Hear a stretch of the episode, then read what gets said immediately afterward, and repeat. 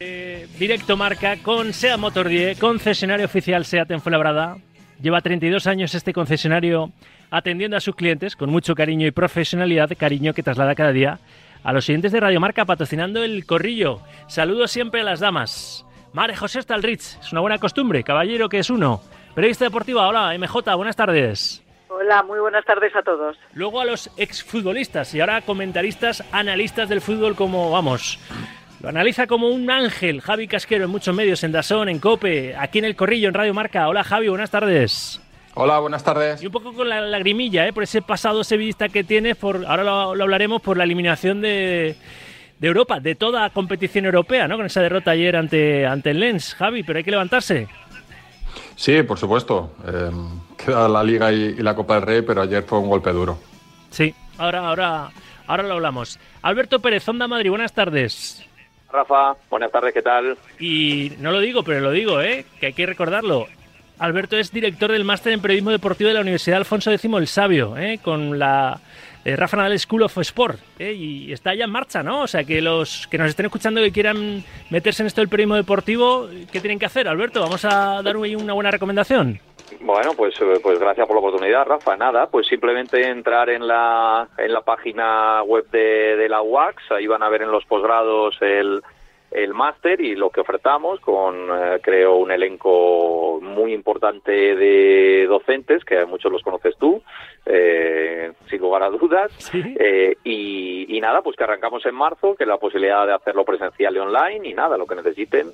Pues eh, ahí lo pueden ver o me buscan a mí en las redes sociales y me preguntan directamente. También, claro que sí, en la wax.com, Universidad Alfonso, la X es de décimo, ¿verdad? Universidad Alfonso X el Sabio, UAX Com, este, este máster que es en comunicación deportiva y nuevas plataformas que dirige nuestro señor doctor Alberto Pérez. Y el cuarto en Concordia en el día de hoy, David Oyer, 13 Televisión. Hola David, buenas tardes. Hola Rafa, hola chicos, ¿qué tal? Bueno, antes de nada, eh, porque porque quiero hablar también de lo de Xavi, que me tiene un poco a mí descolocado. No lo del Barça en construcción, que es la última excusa, ¿verdad?, que hemos escuchado, sino lo de la convocatoria, dice Raku, que fue la puerta que le dijo, ¿cómo? ¿Que te dejas a Araujo, a Gundogan y a, y Lewandowski en casa? No, no, se suben al avión y están hoy en, en Bélgica ante el Amberes, que no estamos para, para bromas, para tonterías. Eso dice Raku, ¿eh?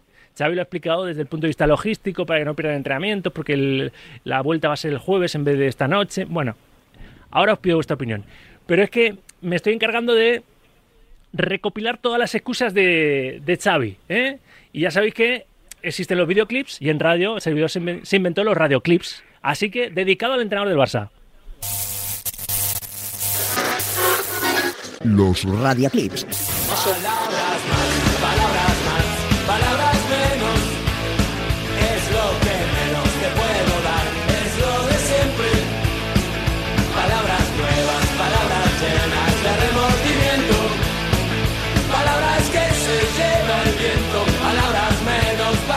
Paso atrás, lógicamente, ¿no? Pero eh, por eso digo que siempre es- tenemos un, un- un equipo, un Barça en, en construcción, ¿no? Palabras viejas, palabras solo como pasatiempo. El sol nos molesta, el campo seco no, no nos beneficia, ni a nosotros ni al espectáculo. Palabras más o menos las que hoy me duelen. Yo estoy frustrado, estoy enfadado, cabreado, porque además creo que es injusto. Es difícil, ¿no? A mí se me ha criticado mucho por el tema de la superficie, pero creo que hoy lo ha visto todo el mundo, ¿no? Es muy difícil para los futbolistas jugar en este estado del terreno de juego, eh, seco, no corre el balón, es malo para el espectáculo también y para nosotros es fundamental, ¿no? Que el campo esté en buenas condiciones y hoy se ha notado. Esto es el Barça. Esto se trata de, de ser, de ser excelentes en todo lo que hacemos. Por eso es el club más difícil del mundo. No, no, hay, no hay comparación. ¿Realmente crees que lo que diga la prensa afecta directamente al juego del equipo? Sin duda. Se generan situaciones y escenarios que para mí no son los, los, los reales. Y entonces afecta. Esto me ha pasado a mí como futbolista y le pasa a mis futbolistas. Es normal, se genera una negatividad que no es, no es para nada buena ni, ni positiva. Yo cuando digo en construcción digo pues que tenemos que mejorar cosas. Han habido cambios este año, jugadores muy jóvenes, jugadores nuevos y estamos en construcción porque veníamos dos años de, de competir en Europa League. Palabras menos, palabras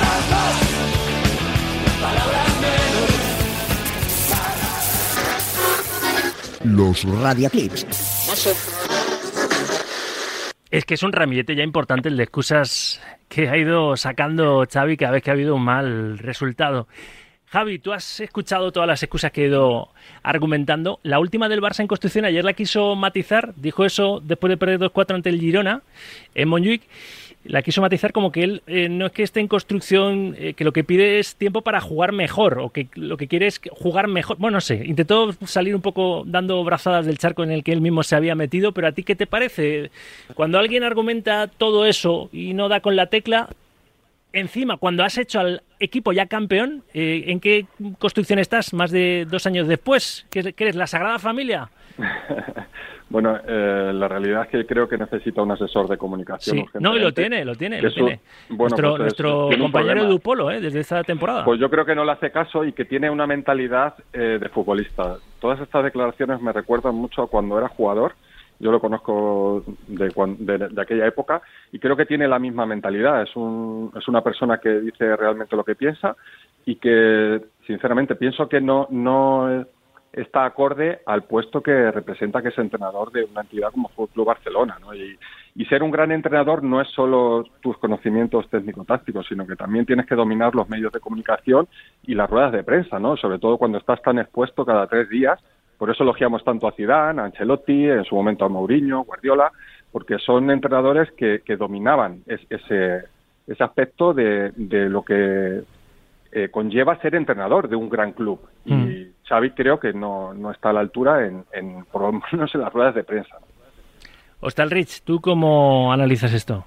Eh, se Y la última, ¿eh? por, por entroncarlo con la última, la de la máxima y más rabiosa actualidad, lo de la convocatoria, que ha sido un poco surrealista, ¿no? Se vende muy mal, Xavi se vende muy mal. Yo creo que es un buen entrenador, que todavía tiene mucho camino por recorrer, pero que es un eh, eh, se vende mal y se vende mal a través de su mensaje, no lo transmite ni en forma ni en fondo como debe hacerlo. Yo no digo que no tenga que ser honesto, porque es verdad lo que dice lo que dice Javi, que quizás eh, suelta demasiado las cosas a bocajarro y, y como las siente y debería medir más eh, lo que dice y cómo lo dice y ante quién lo dice. Pero es que mira, eh, por ejemplo, con el tema este de, de la segunda convocatoria, ¿no? De, de- de los peces gordos, de los de, la gente importante del vestuario. em, eh, ya no es que lo avance Raku, es que lo dice él en plena rueda de prensa. Cuando él dice es una Sí, que- decisión consensuada Que, por que lo todos ha hablado los con estamentos. Laporta, con Deco, que eso ya es Claro. un poco confesar Es que un efectivamente la información de eso- sí. Es que un entrenador eso no lo puede decir. Aunque sea verdad. No, no porque no decir. deben Aunque de sea entrar ni el director deportivo ni el sido- presidente en sus decisiones. No deberían, vamos. Eh, pues es lo que te estoy diciendo, Claro. que no, no debería decirlo. Mm. Eh, Alberto. Mm, Bueno, eh, yo más o menos eh, mantengo lo que he venido diciendo desde hace mucho tiempo de, de Xavi. Yo creo que él eh, se ahoga él solo con sus propias declaraciones, se mete en, charcos eh, que, nadie le pide meterse y, uno puede dar argumentos o razones que, que eh, podemos llamarlo excusas o lo que sea, que en algunos casos son ciertas. Eh, yo no voy a decir que no le que no le compre nada, el tema del fútbol y el, eh, cuando un césped está seco y no está húmedo, el balón no rueda bien, yo creo que sí es una explicación eh, que muchas veces determina el rendimiento de un equipo como el Barça, pero claro, otra cosa es que tú utilices argumentos que crees en ello, me parece bien que lo diga, pero que nosotros desde fuera mm, no lo vemos por ninguna parte, es decir, el tema del sol que era surrealista, el tema ahora del equipo en construcción, yo creo que la propia respuesta que dio ayer demuestra que no sabe cómo salir del lío en el que se ha metido, porque es que la respuesta que da tiene menos sentido todavía que el haber dicho que el equipo está en construcción. O sea, decir, no, que hay algunos jugadores nuevos, jugadores jóvenes ya, ¿y cuántos tiene Girona? Nuevos, jóvenes. Eh, y no, en construcción porque estábamos en Europa League y ahora en... eh, o sea, es que no sé qué tiene que ver una No, cosa con entre la otra. medias ha ganado la liga, o sea que entre, No, una, es que yo creo entre una mismo, fase de, él lo- de la remodelación está entre una fase de, de la construcción y otra, ¿no? Porque entre medias ha ganado dos títulos, la Liga y la Supercopa de España la temporada pasada. Yo creo que él mismo se ha dado cuenta de que, que ha dicho una frase que no debía y que no ha estado acertado y en lugar de decir, pues mira, eh, dije eso y la verdad es que es verdad que no tenía que haberlo dicho, tal, pues intenta salir y escapar como puede y no lo consigue y entonces eh, él ha dado muchas lecciones y vuelvo a repetir lo mismo. Hablar es fácil, hacer es difícil. Entonces, cuando tú dices aquí solo vale la excelencia, los demás no juegan como equipos grandes, esto tal, claro, pues ya tú mismo te has puesto un listón al que no estás pudiendo llegar. Nadie te lo había pedido, pero como has sido tú por delante de Adalid de esto, pues ahora tú mismo te estás metiendo en unos problemas en un jardín que todo el mundo te, te, te lo recuerda y quedas muy mal parado. Bueno, vamos a hablar, Alberto, falta y- y por hace escuchar. poco- sí, Javi, perdona, perdona. eh, hace poco habló también de la mentalidad de los jugadores También. y salió yo Cancelo y dijo que no le faltaba mentalidad. Sí, sí, Por lo tanto, tira muchos verdad. mensajes también a la plantilla en la que la plantilla tampoco está de acuerdo, le falta muchísima autocrítica. Y eso en los vestuarios los se, encaja mal, ¿no? Que el Por entrenador te tire por supuesto. porquería ahí Eh, públicamente, ¿no? Sí, sí, sí. Eso el vestuario lo lleva muy mal porque eh, realmente donde lo, te los tienes que ganar es, es, eh, siempre eh, dando la cara por los Pues él ha sido cocinero antes que fraile, Claro. Javi. Por eso me extraña, ¿no? Pero también tiene, eh, no sé, también... Sí, pero era, él era un poco así ya, como decía Javi. ¿eh? también y, y son... eh, ha sido un, un jugador eh, fantástico, de los mejores de la historia de- del Barça y, y para mí lo que estábamos hablando anteriormente, que le falta autocrítica, ¿no? Como, como entrenador y más en, en el papel que, que desempeña, ¿no? Mm. Que es, es el jefe, es el referente y muchas veces tienes que asumir muchas culpas sin que realmente las tengas solo para ganarte al vestuario y él no lo está haciendo. Falta por opinar eh, Ollera al respecto de esto de, de Xavi, pero os quiero decir que vamos a hablar también del Atlético Lacho, que estamos a las puertas del restaurante donde Enrique Cerezo antes de la comida directiva va a hablar y le vamos a poder escuchar en directo en el micrófono de José Rodríguez, eh, que con un puntito del Atleti será campeón de grupo, ya está clasificado para, para octavos, pero oyer, todo esto que estamos hablando de- del Xavi, alias el excusas, ¿eh? porque así casi se le puede se le puede bautizar, ¿a ti qué te parece, David? Es que no es nuevo. eh. Acordaos el primer año cuando el Barcelona encajaba goles muy tontos en Champions. Me acuerdo contra el Inter cuando quedó eliminado en fase de grupos. Eh, Xavi decía. Sabíamos que el Inter atacaba así, no podemos tener estos errores. Mira que lo hemos avisado, mira que lo hemos entrenado durante la semana. Disparaba ya a los jugadores, es decir, esto no es nuevo de ahora. Xavi siempre ha culpado y ha disparado contra, de forma más o menos civilina, ¿eh? pero siempre ha disparado contra su propio vestuario y esto acabó, pues, por ejemplo, con la paciencia de, de Piqué, es que lo recuerdo perfectamente. Yo creo, como dice Casquero, que le viene grande el estar cada dos días eh, dando explicaciones a la prensa. Yo creo que cuando era jugador no tenía esa costumbre de esa sobreexposición que tenía a los periodistas, a dar explicaciones y ahora le viene bastante grande. Eh, lo- bueno, ya lo de ayer, la explicación que da, a mí es que me deja con más dudas que, que cuando lo dijo el día del Girona, ¿no? Eh, y, y en cuanto a la, la intromisión de, de la porta en la convocatoria, bueno, esto es, acordaos cuando Florentino, ¿no? Se le acusaba de que ordenaba que jugara Beckham en la época de los Galácticos, ¿no? En detrimento de otro centrocampista. Esto ha existido siempre, pero claro, nunca hemos escuchado a un entrenador reconocerlo públicamente. Y es que no solo ha metido en el saco a la puerta, sino que dice, no, lo he consensuado con, Con Deco también, Enrique sí. Masi, lo he consensuado con Deco, con los jugadores. Aquí toma todo el mundo decisiones, menos Xavi, ¿no? O sea, es un, es un descrédito para su figura y es una falta de autoridad tremenda dentro del vestuario. Él no lleva las riendas del vestuario, se está viendo. Bueno, solo falta que hoy el, el Amber le pegue un susto. En principio es líder matemático, eh, pero vamos, eh, hay una combinación ahí, si recibiera una goleada y eh, esperemos que no, eh, que el Barça sea campeón de grupo cuando acabe esta jornada. A ver, que aparece Enrique Cerezo, José Rodríguez. Vamos a escuchar al presidente del Atlético de Madrid. no se vende, no está en venta y no tenemos conversaciones con nadie. Así de claro y así de rotundo. Y ahora me preguntáis lo que queréis de la parte deportiva. No se va a vender a corto plazo ni a largo plazo. Oye, perdona, ¿me ha sido bien o no? Sí. Me ha sido bien. No está en venta, no se vende ni a corto ni a largo plazo y no estamos en conversaciones con nadie. Capito, capito, capito. Venga, hala. Vamos. En directo para el golazo de gol. El año pasado por estas fechas, eliminados de la Champions y hoy luchando por el primer puesto. ¿Quién nos ha visto y quién nos ve? ¿Cómo ha cambiado la vida? Bueno, la verdad es que este ha sido un grupo, el año pasado fue una cosa desastrosa en la Champions, ¿no? Pero la verdad es que este año ha sido un grupo difícil, muy difícil, porque el Celtic era un equipo difícil, el Fello no era un equipo difícil y la Lazio es un equipo difícil. Y la verdad que quedar primeros, como pensamos quedar esta noche, pues siempre es muy difícil. Pero bueno, lo vamos a intentar, vamos a conseguirlo. Sabemos que mm, si saquemos segundo, los que nos van a tocar son los mejores equipos que hay en el mundo y nosotros vamos a estar para que nos toque siendo los mejores equipos que hay en el mundo. Enrique, la última vez que hablamos decías que esperabas que Joao no celebrara el gol. Al final lo celebró. No gustó mucho, supongo. A mí, mira, yo siempre digo lo mismo. Yo es un gran jugador, un excelente jugador, y por una serie de circunstancias técnicas, tácticas y políticas, no está jugando en Atlético de Madrid. A mí lo que me interesa es que triunfe, y cuanto más triunfe, mejor. Enrique, en directo para Radio Marca, eh, la última vez que hablamos se preguntábamos por Coque, por la renovación. Ayer salía Mario Hermoso. Eh, ¿Le preocupa que haya jugadores tan importantes que todavía no renueven con el equipo? Vamos a hacer una cosa, si queda mucho tiempo todavía para que se venzan sus contratos. Y segundo, todas las renovaciones están en marcha. Cuando se tenga claro cuál es el resultado, pues se os comunicará. Enrique, ¿renovará Grisman? Porque al final se ha convertido en un poco la pieza angular, ¿no? Pues eh, no creo que, que, estemos ahora mismo en conversaciones de renovación con Griezmann, pero ten por seguro que si tiene que renovar, renovará. Enrique, eh, a Bellingham y Griezmann, que parecen los jugadores del momento, tanto en España como en Europa, pues a Bellingham le comparan con Di Stéfano, con Kaká, con Zidane. ¿Con quién podemos comparar a Griezmann? Pues yo creo que a Griezmann le podemos comparar con todos estos jugadores que tú has dicho, más con todos los del Atlético de Madrid, con Luis Aragonés, con Gárate, en fin, con todos estos.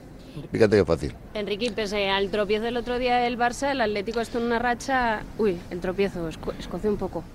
Bueno, la verdad que el tropiezo fue una pena, ¿no? Porque la verdad es que tuvimos oportunidad de poder empatar, pero bueno, el fútbol es así no jugamos bien la primera parte, jugamos magníficamente la segunda y ahora pues a esperar a ver qué es lo que hacen. De todas maneras tenemos un partido de menos, estamos a dos puntos del Madrid y a dos puntos me parece que del Girona. Entonces yo creo que es una campaña fenomenal y con un poquito de suerte pues podemos cerrar el final de, de invierno entre los tres primeros a una diferencia de un punto arriba o un punto abajo. ¿Tan favorito el Girona como los demás ya? Bueno, el Girona está haciendo una, una gran temporada. En el fútbol tú sabes que no hay ningún enemigo fácil, ¿no? El Girona es un equipo que ahora mismo va el primero por méritos propios, porque se lo ha ganado y porque la verdad que está jugando muy bien. Y lo que le iba a decir, pese al tropiezo, se está viviendo una racha histórica, ¿no? En el Metropolitano, no sé si ya van a por la 18 victoria consecutiva. Creo que es la 20, me parece. La 20. la 20. Bueno, pues eso significa de que el equipo está bien, de que el equipo tiene fuerzas y sobre todo hay una cosa que es que tiene ganas y como dice nuestro mister, hay una unión magnífica entre la afición, los jugadores, los entrenadores, los directivos y todo el mundo estamos contentos y felices y esta noche esperamos quedar primeros de grupo. Enrique, viendo un poco las clasificaciones, Arsenal, City, eh, casi obligatorio empatar o ganar hoy para ser primero, ¿no? Porque viendo cómo está el tema. Te lo he dicho antes al principio, pero te lo voy a repetir. Para nosotros nos interesa quedar primeros para evitarles en un primer momento a todos estos. Enrique, y hablan en el vestuario entre, bueno, el otro día hizo un hat-trick eh, Griezmann, le escribía un mensaje de Paul diciendo que tienen un plan. No sé si usted que baja al vestuario sabe de qué plan están hablando. La verdad es que no lo sé, pero bueno, de todas maneras, el plan que tengan, me imagino que será un plan magnífico y que esperamos, o, que espero que lo cumplan, pero yo no sé qué plan es. Y salga bien, ¿no? Ya que termina la fase de grupos, ¿tiene favorito para la Champions? No, no, no, no es que estéis acostumbrados al futuro y estamos en el presente. Cuando salga el sorteo, pues os diremos exactamente si estamos contentos o no. Pero ve al Atlético de Madrid para estar ahí hasta el final. Yo veo al Atlético de Madrid eh, llegar a lo máximo posible en esta competición, en la Copa del Rey y en la Liga. Hablando de futuro, hoy un equipo todopoderoso de Europa como el Paris Saint Germain se puede quedar fuera. ¿Para el Atleti es mejor que se vean eliminando rivales potentes? Oye, nosotros el año pasado nos quedamos fuera y el mundo siguió funcionando y no ha pasado nada. Gracias, Enrique. Gracias. Bueno, y seguirá funcionando, claro que sí. Pues ha sido interesante. Escuchad a que al principio estaba en plan frontón, pero luego se ha ido soltando. Es que, claro, la primera pregunta es la más incómoda, lo de si el club está en venta, ¿no, José? Que lo no, lo de, lo de si el club está en venta no, es que no se ha dado tiempo a escuchar, o sea, ni siquiera ha sido una pregunta. Él ha llegado, él ha llegado y lo, y, lo, que ha hecho ha sido, antes de que empecéis a preguntar, os voy a decir una cosa. Ah, vale, esa parte no. claro, claro, no, o sea, no ha sido, no, no, claro, o sea, no ha sido una pregunta, sino que él ha llegado y ha dicho, antes de que empecéis a preguntar, os quiero decir una cosa, quiero mandar un mensaje. Y es cuando ha dicho lo de lo que hemos escuchado. de que, tenía muchas ganas de soltarlo. Claro, claro, no, no, él quería, él quería, se ha hablado de, ofertas de Estados Unidos y demás, de que podían llegar del de, Atlético de Madrid, interesadas en comprar el Atlético de Madrid. Y es lo que ha querido dejar claro antes de hablar de lo demás y pues eso, de analizar el, el, partido de hoy, el futuro a corto plazo, la situación del club, del equipo y de varios de los jugadores más importantes. Buen trabajo, Rodríguez, con el micrófono donde, donde hay que estar. Gracias, José. Hasta luego, un abrazo. 2 y 34, 1 y 34 en Canarias. ¿eh? En, esta, en esta ventana al deporte que Radio marca todo el día, pues todo lo que pasa, obviamente aparece, pájaro que vuela a la cazuela, aparece nuestra sintonía. Y Mar- María José, esa matización que ha hecho José está bien, es que ni siquiera se le ha preguntado por lo de la posible venta, es que lo, ha querido soltar y él nada más plantarse ante los compañeros y, dejarlo bien claro, ¿eh? Rich? Bueno, es que el run run ha estado ahí ya desde hace tiempo, pero cabría recordarle al señor Cerezo que eso no es algo que surja en estos momentos, sino que es algo que en su día admitió su CEO. Con lo cual, eh, a ver, las negociaciones para la venta del club no se inician ni se finiquitan en una semana. Esto seguramente mm, sea un trabajo de mucho tiempo, pero que el club va a acabar siendo vendido. De eso no tenemos ninguna duda nadie. Eh, otra cosa es que pueda ser más o menos inminente, que ahí es donde yo tengo dudas.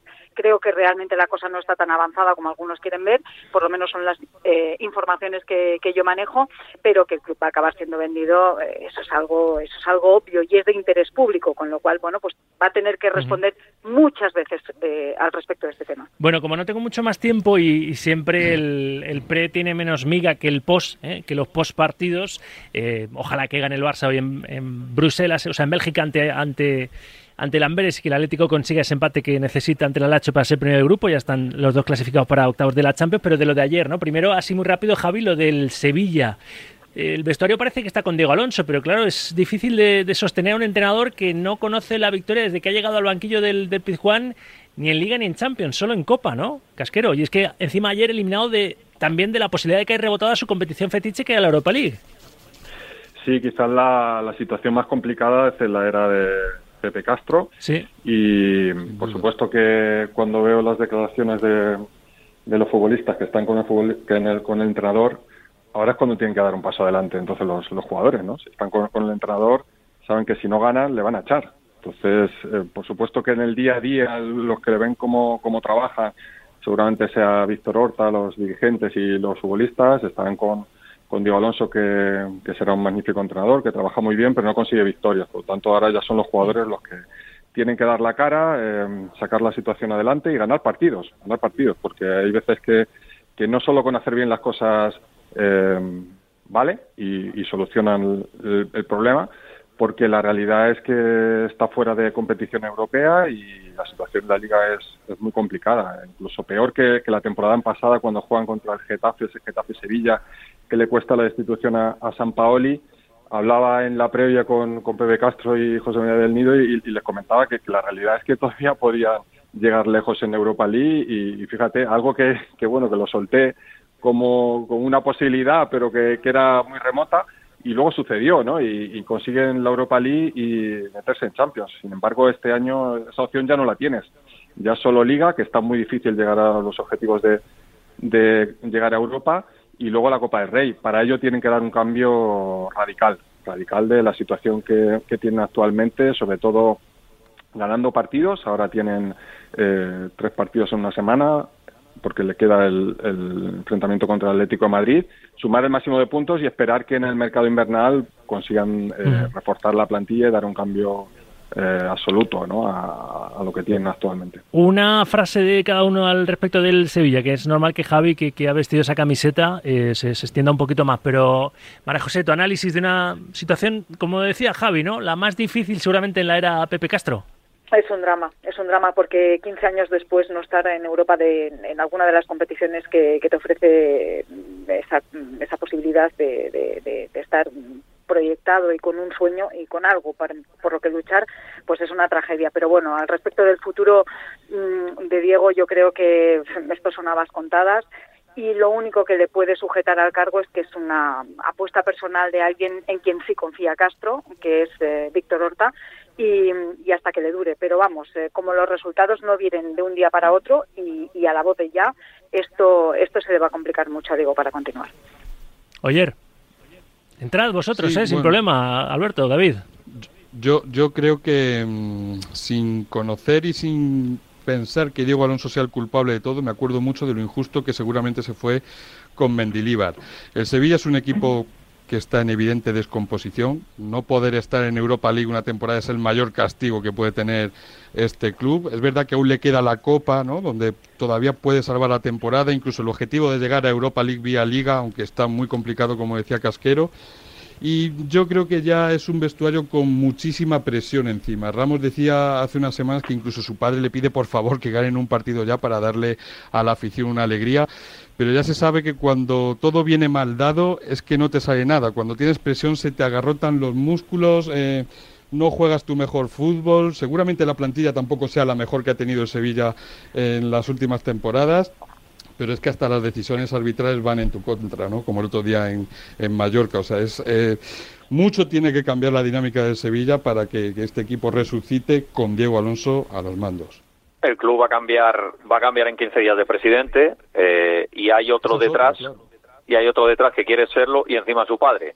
O sea eh, ese es el surrealismo en el que vive en el que vive el Sevilla y yo creo que eso es lo que está aguantando a Diego Alonso eh, porque le queda una carta al nuevo presidente eh, por si la tiene que, que tomar pero tiene pinta de que esto le quedan pocos capítulos eh, y antes o después yo creo que esta etapa está prácticamente finiquitada.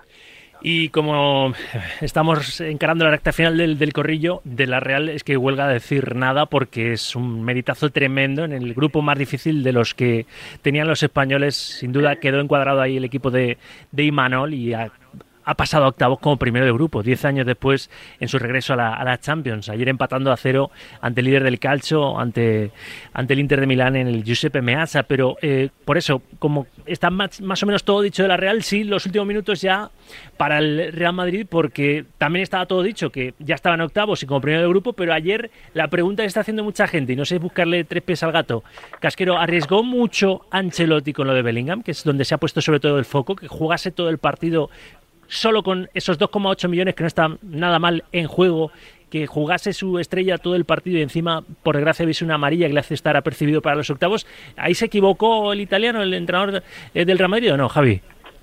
Bueno, quizá, eh, sí, pienso que, que, arriesgó, arriesgó demasiado, pero es que ahora mismo Bellingham es más que medio equipo. Ya. Entonces, eh, asumió ese riesgo porque el Real Madrid se toma muy en serio la, la Champions. Yo creo que eh, conseguir una nueva victoria también de cara a los rivales muestra fortaleza y yo creo que el chico también tiene tal compromiso que quiere jugar siempre y, es un entrenador también que, cuenta mucho con la opinión de, los jugadores. Y si el futbolista le pidió le pidió jugar o dijo que estaba bien, ante esas situaciones asume todo riesgo y responsabilidad. Yo creo que también es un entrenador que, que no se esconde en esas decisiones. El problema es que si no descansas este partido, ¿cuándo descansas? Es que un partido más, más, más fácil más fácil para descansar, que es verdad que es muy joven y, y, y, tal, pero pero a ver, yo creo que todo futbolista, Javi, pues, tiene un límite, ¿no? Tanta acumulación de kilómetros, veremos cuando llegue marzo o abril. ¿eh? Ahí es. y es. además, Javi, no te olvides de una cosa, un entrenador eh, tiene que mirar primero por los intereses del equipo y después por los intereses de sus estrellas o de cualquiera de sus jugadores, pero primero está el equipo. Si tú tomas la decisión y expones a un jugador, el primer perjudicado, además del jugador, va a ser el equipo. Con lo cual, bueno, pues no sé si la decisión es la más adecuada y si siempre tienes que hacer sistemáticamente caso a lo que te dice tu estrella.